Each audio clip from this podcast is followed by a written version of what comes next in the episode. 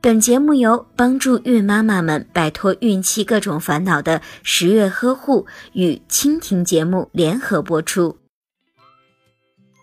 很多孕妈妈都会有这样的疑问：在怀孕之后，到底可不可以饮用咖啡呢？之所以会有这样的疑问，是因为咖啡里面含有咖啡因成分，而咖啡因是一种兴奋剂，孕妈妈在饮用后会造成神经兴奋。长期大量的饮用会影响腹中的胎儿，可能会导致宝宝在出生之后患有多动症，严重的话可能会影响到胎儿的正常代谢功能。女性在怀孕期间摄取过多的咖啡因会导致流产的情况。